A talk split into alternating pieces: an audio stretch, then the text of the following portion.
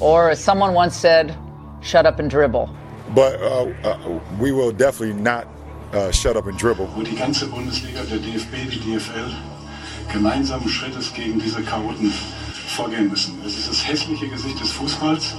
Man gibt den Ultras einfach zu viel Macht. Ja, also wie gesagt, in der ganzen Diskussion kommt mir halt, wie gesagt, äh, das ist jetzt alles sehr ähm, äh, ja, populistisch ein bisschen hochgebauscht worden. Mir, mir kommt zu kurz, worum es denn eigentlich geht. Mhm. Beyond the Ball, moderner Sport zwischen Politik und Gesellschaft.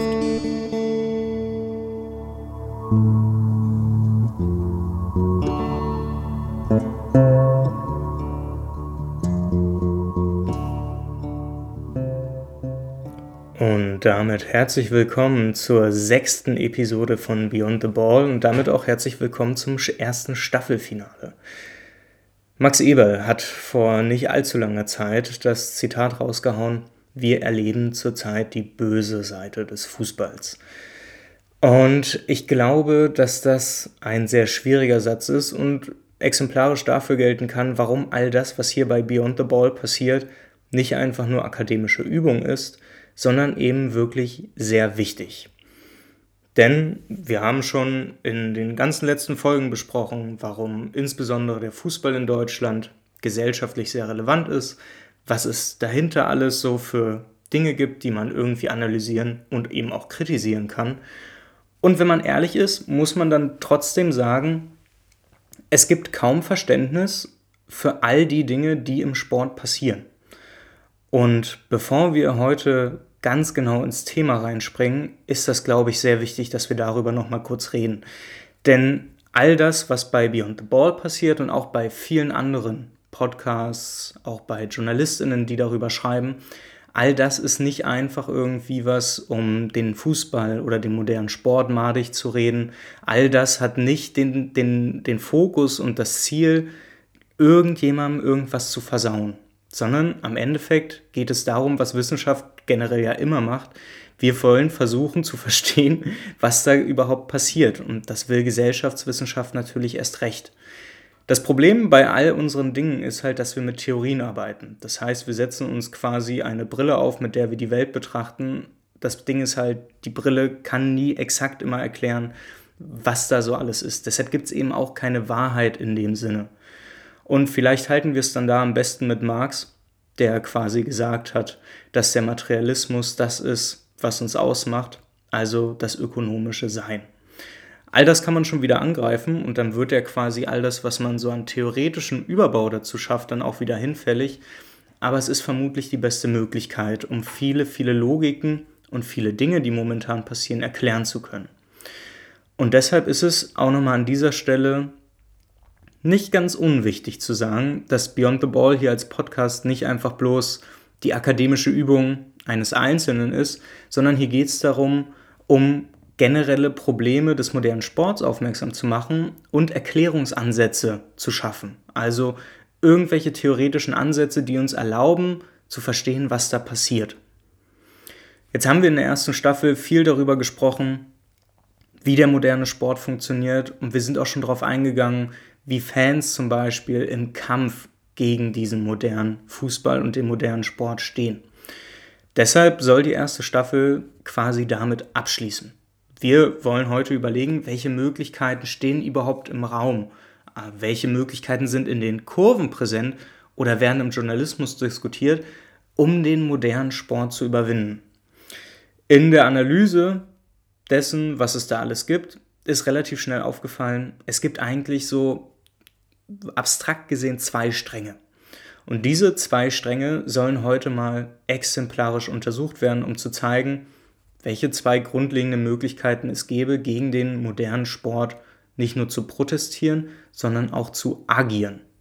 Sie haben zwar das gleiche Ziel, aber sie funktionieren ganz anders und beide sind kritikwürdig.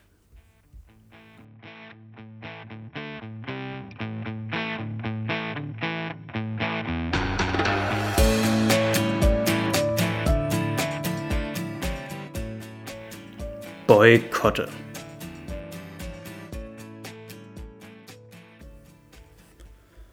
Ein jüngstes Beispiel für die angesprochenen Boykotte dürfte definitiv die FIFA-WM in Katar sein. Ich glaube, wer von euch in den letzten Tagen und Wochen mal in die Nachrichten geguckt hat, sei es bei NTV in die Sportabteilung oder irgendwo anders, dem dürfte aufgefallen sein, dass es mittlerweile einen doch recht breiten gesellschaftlichen Konsens gibt, dass es eben okay wäre, die FIFA-WM zu boykottieren. Und genau an diesem Punkt sind wir schon, wo quasi der erste Strang sich herausstellt. Und zwar geht es um einen Boykott des modernen Sports. Den hat insbesondere Christian Bartlau einmal recht prominent gemacht, als er sein Buch Ballverlust gegen den marktkonformen äh, Fußball vorgestellt hat, wo er in exemplarisch in einem Interview mit dem Deutschlandfunk gesagt hat, dass er ja quasi ausgestiegen ist, dass er damit nichts mehr zu tun haben möchte, dass der Fußball insbesondere für ihn absolut nur noch nach Profiten geiert, dass alles andere sekundär wird und er deshalb keinen Bock mehr darauf hat und quasi dem Markt seine Stimme entzieht. Jetzt möchte ich nicht einfach sagen, dass das Quatsch ist, sondern es ergibt natürlich irgendwo Sinn. Wenn wir darüber reden, dass wir etwas boykottieren, dann meinen wir, dass wir irgendwo sagen, wir nehmen nicht mehr teil an etwas. Und natürlich gibt es ein ganz klassisches Modell des Boykotts, das wir alle kennen, und zwar ist das der Streik. Und interessanterweise funktioniert das so ähnlich als wenn wir den modernen Sport boykottieren würden. Wir wissen alle, wenn wir streiken, entziehen wir jemandem unsere Arbeitskraft, weil wir irgendwas nicht mehr so haben wollen. Und das Interessante ist, dass ja der Kapitalismus, unsere Wirtschaftsweise, quasi genau an dieser Arbeitskraft beginnt. Das heißt, das ganze Rad von wie unsere Wirtschaftsweise funktioniert, startet mit Arbeitskraft. Wenn nicht genug Arbeitskraft verfügbar ist, dann funktioniert das ganze, das ganze Rad nicht, dann kann es sich nicht drehen. Und das dürften wahrscheinlich auch viele gemerkt haben, weil genau das konnten wir während der Corona-Pandemie sehr hervorragend sehen. Und das ist ehrlicherweise auch bis heute der Grund, warum überhaupt Schulen überhaupt offen haben, damit die Kinder irgendwo hingehen können, damit die Eltern ihre Arbeitskraft verkaufen können und quasi ihre Arbeitskraft irgendwo produktiv machen. Indem sie das nämlich machen, erhalten sie quasi das System am Leben, weil es ansonsten irgendwann kaputt gehen würde. Und hinter diesem Gedanken geht quasi auch Bartlaus Theorie dann weiter, indem er nämlich sagt, naja, wenn wir quasi den modernen Sport boykottieren, dann entziehen wir quasi den Absatzmarkt. Ne? Also simpel gesagt, wenn keine Fans mehr bereit sind, auch nur einen Cent auszugeben, dann wird der moderne Sport nicht mehr profitabel sein und dann wird die ganze Blase platzen. Das Problem bloß hinter einem solchen Boykottansatz ist, dass es quasi zwei Dinge miteinander vermischt. Und zwar ist ja das Ding, was ich gerade erzählt habe, wie Streiks funktionieren, warum sie eben auch so sinnvoll sind, weil sie ja eben dem Kapitalismus die Arbeitskraft entziehen, wodurch ja dann gar nichts mehr funktionieren kann. Weil wenn jemand nicht mehr arbeitet, dann kann daraus kein Mehrwert mehr entstehen, so wird das ja in der marxistischen Forschung genannt, und dann funktioniert gar nichts mehr. Also dann können wir ja nicht mehr wachsen und ich glaube, das haben mittlerweile alle mitbekommen, auch durch Fridays for Future. Der Wachstumsgedanke ist sehr zentral in unserer Wirtschaftsweise. Das Problem ist bloß, dass wir den Gedanken des Streiks nicht einfach auf einen Boykott übernehmen können, weil wenn wir über Boykotte reden, dann bewegen wir uns natürlich in einem Teil des Kapitalismus, aber wir bewegen uns innerhalb des Konsums. Und das Problem ist, Konsumismus können wir nicht allein durch Boykotte irgendwie nutzen, um das große Ganze irgendwie zu zerstören, was Neues zu machen. Und das ist eben genau das Problem. Denn eine Kapitalismusabkehr ist ja auch nicht allein dadurch möglich, dass wir ihn boykottieren. Auch wenn das immer noch wieder von bürgerlichen bis hin zu faschistischen Kräften gerne genannt wird, wenn dann irgendein Linker sich hinstellt und, ah, hier, guck mal, der benutzt aber Twitter vor iPhone. Ja, aber das hat eigentlich nichts miteinander zu tun.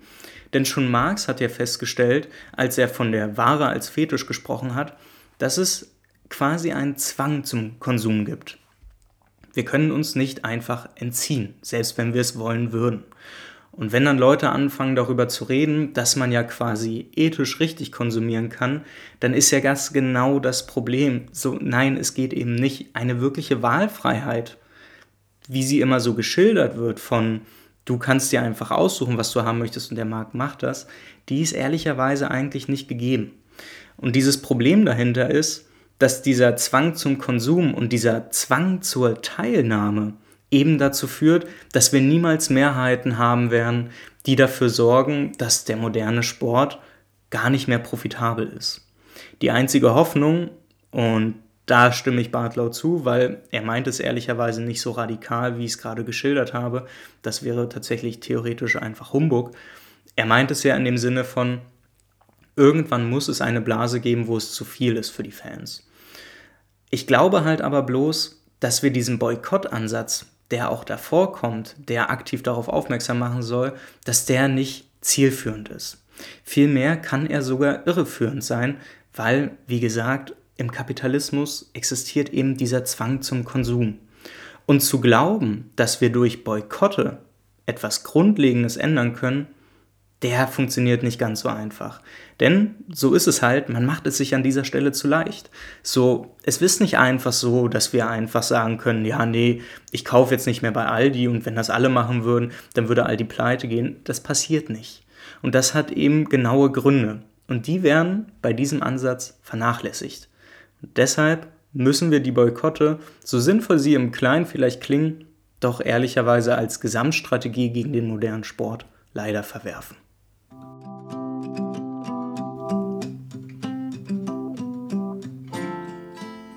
Der ganzheitliche Ansatz.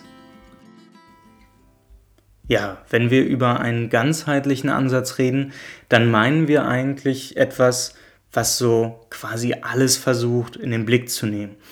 Und was mein Gedanke hinter dieser Überschrift war, ist eigentlich derjenige, dass wir versuchen, modernen Sport nicht einfach als abgeschlossenes System in einer, keine Ahnung, Systemtheorie zu sehen. Es geht vielmehr darum, dass wir den modernen Sport als Teil des großen Ganzen begreifen müssen um quasi zu verstehen, dass wir uns eigentlich gegen alles richten müssen und nicht nur gegen den modernen Sport. Es kann ja sein, dass ich privilegiert bin, ich bin weiß, ich komme aus einem Akademikerhaushalt und all das trifft tatsächlich auf mich zu. Ich also quasi mich in meinen Privilegien dazu entscheiden könnte, ey, ich will eigentlich bloß den modernen Sport nicht mehr haben. Der Ansatz ist aber eben verkürzt das heißt, wir müssen entweder gegen das große Ganze arbeiten und uns überlegen, wie das alles zusammengehört, oder wir können es sein lassen.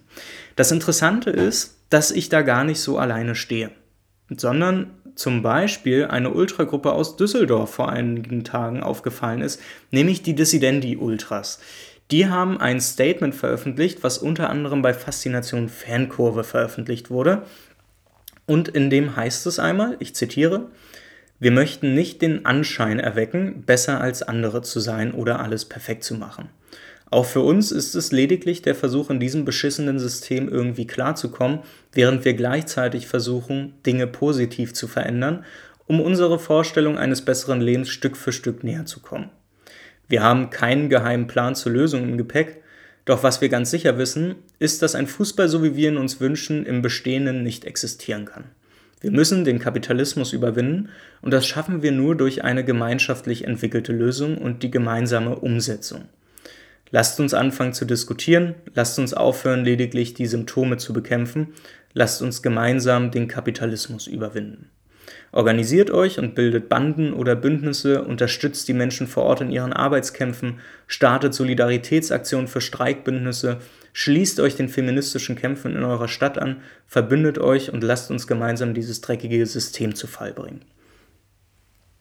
Tja, genau das ist eigentlich das, was ich meine, wenn ich von einem ganzheitlichen Ansatz her rede.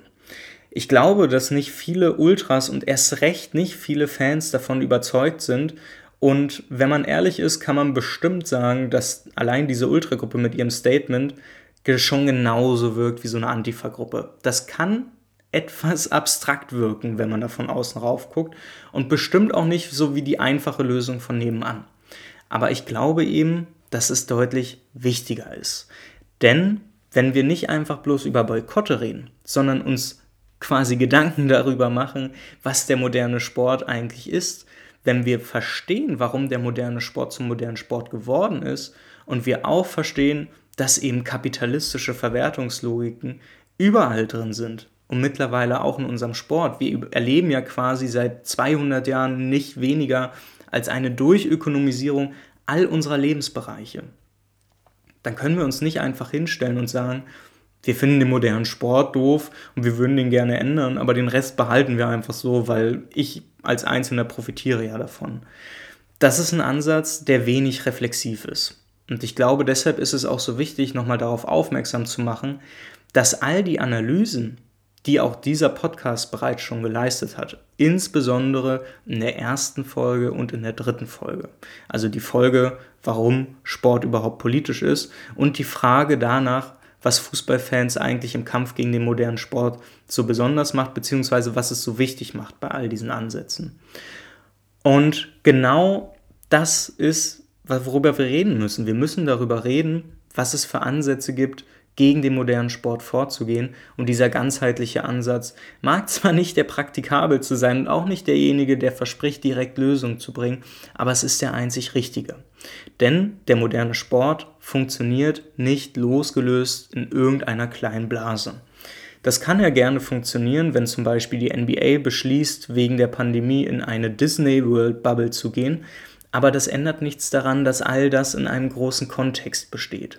Und diesen Kontext müssen wir verstehen, wenn wir uns auch nur um den modernen Sport kümmern wollen. Wir müssen verstehen, dass die Wirtschaftsweise auf alles Einfluss nimmt und dass unser Sport, so wie wir ihn kennen, durchökonomisiert worden ist. Und wenn wir aufgrund von irgendwelcher ideologischer Differenzen sagen, ich habe keine Lust auf Karl Marx und seine Theorie, dann ist das am Ende etwas, was uns dann nicht weiterbringt. Weil egal wie man jetzt zu Karl Marx steht, der Punkt ist, seine Kapitalismusanalyse bleibt unübertroffen und aktueller denn je. Und die müssen wir nutzen, wenn es darum geht, den modernen Sport irgendwie weniger modern zu machen. Deshalb geht es eben in diesem ganzheitlichen Ansatz darum, auch den Kapitalismus zu überwinden. Das mag alles sehr abstrakt klingen, aber es macht am Ende dann doch wahrscheinlich mehr Sinn.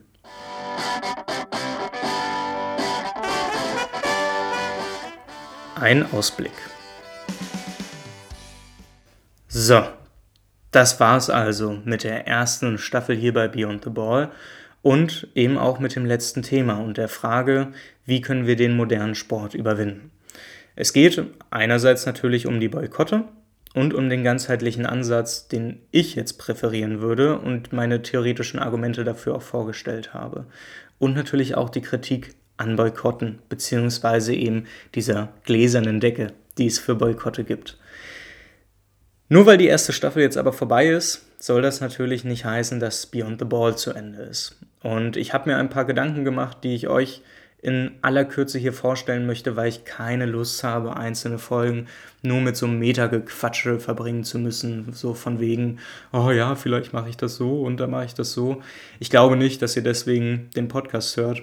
Und ich glaube auch nicht, dass ich so einen Podcast machen möchte. Mit der ersten Staffel haben wir jetzt quasi einen inhaltlichen Rahmen geschaffen. Das heißt, es geht jetzt quasi nur darum, wie wir auf Grundlage dessen irgendwie weitermachen. Deshalb möchte ich euch kurz vorstellen, was meine Ideen sind und wie es hier weitergeht. Ab nächster Woche Mittwoch gibt es hier an gleicher Stelle, um die gleiche Uhrzeit, am gleichen Datum ein neues Format. Und zwar heißt das auf eine Kippe danach. Das wird ähnlich lang, wahrscheinlich sogar noch länger und ihr werdet es schon gemerkt haben, es wird genau wie heute freigesprochen.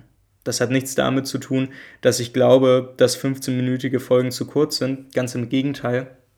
Es macht bloß einfach zu viel Arbeit, jede Woche vierseitige Skripte zu schreiben. Das ist natürlich super ärgerlich, vor allen Dingen für diejenigen, die den Podcast nicht hören, sondern lesen. Aber ich glaube, das ist sehr minimal. Ähm, und ich glaube, es ist einfach auch sehr wichtig, dass das Ganze hier ein bisschen freier passiert. Nicht einfach nur deshalb, weil ich glaube, dass meine Fähigkeit zum Schreiben nicht so gut ist, dass wir quasi daraufhin irgendwie einen ganzen Podcast so gestalten oder ich einen ganzen Podcast gestalte. Und es nimmt mir tatsächlich auch sprachliche Freiheit. Deshalb wird das neue Format nicht nur freigesprochen sein, es wird eine ähnliche Länge haben, wahrscheinlich genau wie heute eher Richtung 20, 25 Minuten. Vor allen Dingen geht es aber auch um die Themensetzung. Wenn ich Staffeln mache, dann bin ich inhaltlich in irgendeiner Art und Weise eingeschränkt. Das möchte ich bei Auf eine Kippe danach nicht machen. Die Themensetzungen sollen deutlich aktueller sein und sie sollen quasi das Gegenstück zu all dem bieten, was wir gerade im Sportjournalismus erleben. Natürlich gibt es großartige Leute wie die von Sport Insight und ich möchte gar nicht auf die Pfanne hauen, aber das, was ich hier mache, soll eine kritische Beleuchtung sein und zwar eine wissenschaftlich korrekt radikale Kritik. Das heißt, es soll ein bisschen mehr in Richtung dahin gehen, was eigentlich die Grundlagen all dessen sind, was wir Tag für Tag im modernen Sport erleben. Und genau das soll in dem neuen Format nochmal deutlich mehr zur Geltung kommen. Die Frage, was gerade in der Tagesaktualität so wichtig ist und warum zum Beispiel dies und jenes kritikwürdig ist oder warum diese oder jene Aussage nicht passt. Allerdings soll das Staffelformat natürlich dabei nicht ganz entfallen, ganz im Gegenteil. Und es ist schon etwas Nächstes geplant. Und zwar sollen in exakt vier Wochen die nächsten Folgen einer Staffel an den Start gehen, die sich aber exakt nur einem großen Thema widmet. Und zwar Johannes Anjuli und dem modernen Sport. Ihr werdet Johannes Anjuli bestimmt, wenn dann aus der dritten Folge noch erkennen.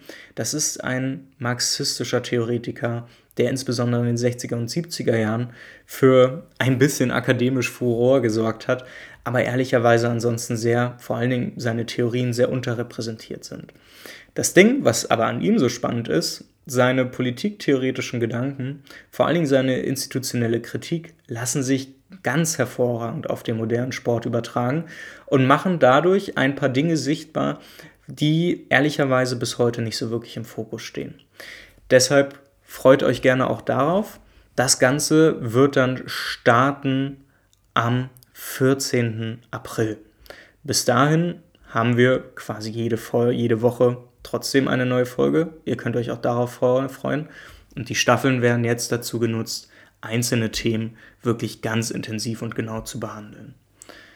Ich möchte mich an der Stelle dann nochmal bedanken für all den Support, den ich schon in der ersten Staffel von euch erfahren durfte. Sowohl auf Twitter als auch über Direktnachrichten sehr, sehr viel Komplimente, sehr viel Lob bekommen. Viel wichtiger auch gute Kritik. Daran kann es nur besser werden. Und ansonsten bleibt mir nur übrig zu sagen, bleibt dem Podcast treu. Erinnert euch an die Worte, die ich hier ganz am Anfang der Folge gesagt habe.